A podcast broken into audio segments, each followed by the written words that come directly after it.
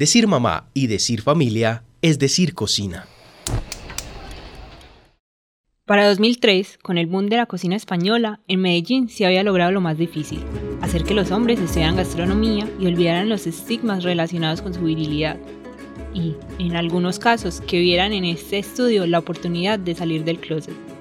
Ahora el problema era la idea de que cocinar no era una profesión. Selmira García, profesora de culinaria en el SENA. Yo me acuerdo que a las de banca, cuando se empezaron dos cosas en el SENA, banca y cocina. No le decían gastronomía en la cocina. Y a los de banca les decían, ah, ¿usted que sea banca? Y los de cocina les decían, ¿usted que sea cocina? Y yo iba y los regañaba y les decía, si usted dice cocina con la cabeza hacia abajo, ¿cómo va a hacer que su profesión se valore? Mire los de banca como sacan pecho, como están muy bien informados. Usted tiene que estar impecable, con ese uniforme impecable, divino, con ese gorro, como así Escofier, que como era así chiquito y barrigón, se puso un gorro altísimo. Es verdad, la historia de, la toca. Entonces él era muy chiquito y él veía que los reyes chiquitos y barrigones tenían todo esto aquí, se veían altos. Y él dijo, yo soy el cocinero de reyes y el rey de los cocineros. Luz Marina Vélez, antropóloga, magíster en filosofía. Cuando se da el salto a que la universidad posicione esto de una manera legítima en la comunidad genera una expectativa. Primero, porque los chicos que quieren estudiar eso eh, no encuentran apoyo en sus familias, porque como dices tú, o les decían, para ser mantecas, para ser eh, empleados, eh, para estar atendiendo, eso no da plata y eso pudiera, entre comillas, verse como indigno. Ser chef implica sacrificios. Adquirir experiencia no es fácil y el amor por la cocina deberá ir acompañado por el amor por el trabajo. Turnos largos, horarios imposibles y en ocasiones un salario mínimo. Pues como los cocineros dicen, el que más aprende es el primero en entrar y el último en salir del restaurante. Sebastián Hernández, cocinero egresado de la Universidad Católica Luis Amigo. Sí, para ser un buen chef tienes que empezar desde abajo.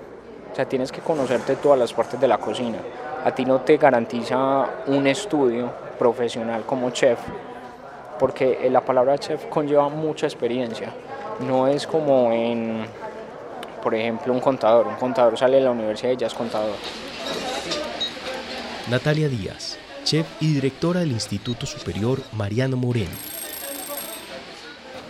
Lo más difícil es la, es la parte profesional, es muy sacrificada, es muy sacrificada, es muy dura.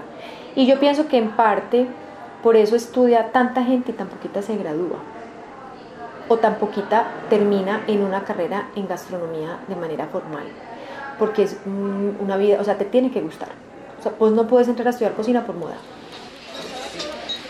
Álvaro Molina, chef del restaurante Casa Molina. Eh, nosotros eh, trabajamos cuando todo el mundo está descansando. Entonces, por eso las relaciones eh, personales son muy difíciles. Todos tenemos muchos divorcios encima, generalmente. Porque, por muchas razones. Primero, a la novia le olemos muy bueno. Después a la esposa le olemos a fritanga. Eh, segundo, la novia eh, va mucho a verlo a, uno al restaurante, después la esposa pues detesta el restaurante y lo odia. Por ello la tendencia es que las mujeres estudien repostería, pues aplican sus habilidades motoras y atención al detalle de mejor manera, además de contar con un horario que no compite con sus responsabilidades de madre o ama de casa. Juan Pablo Tetay, periodista y cocinero porque la cocina en restaurante siempre ha estado asociada con el tema masculino, pues, o sea, eso no hay lugar a dudas.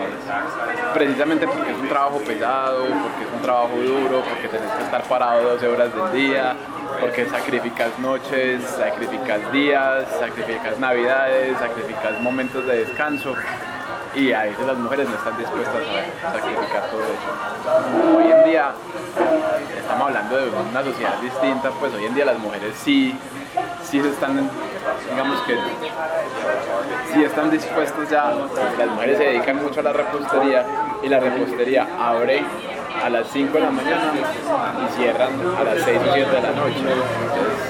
Es una vida más o menos normal. Pues. Decir mamá y decir familia es decir cocina. Una realización de Ana María Martínez. Edición y voces de David Berrío. Agradecimientos especiales a Alexander Otálvaro.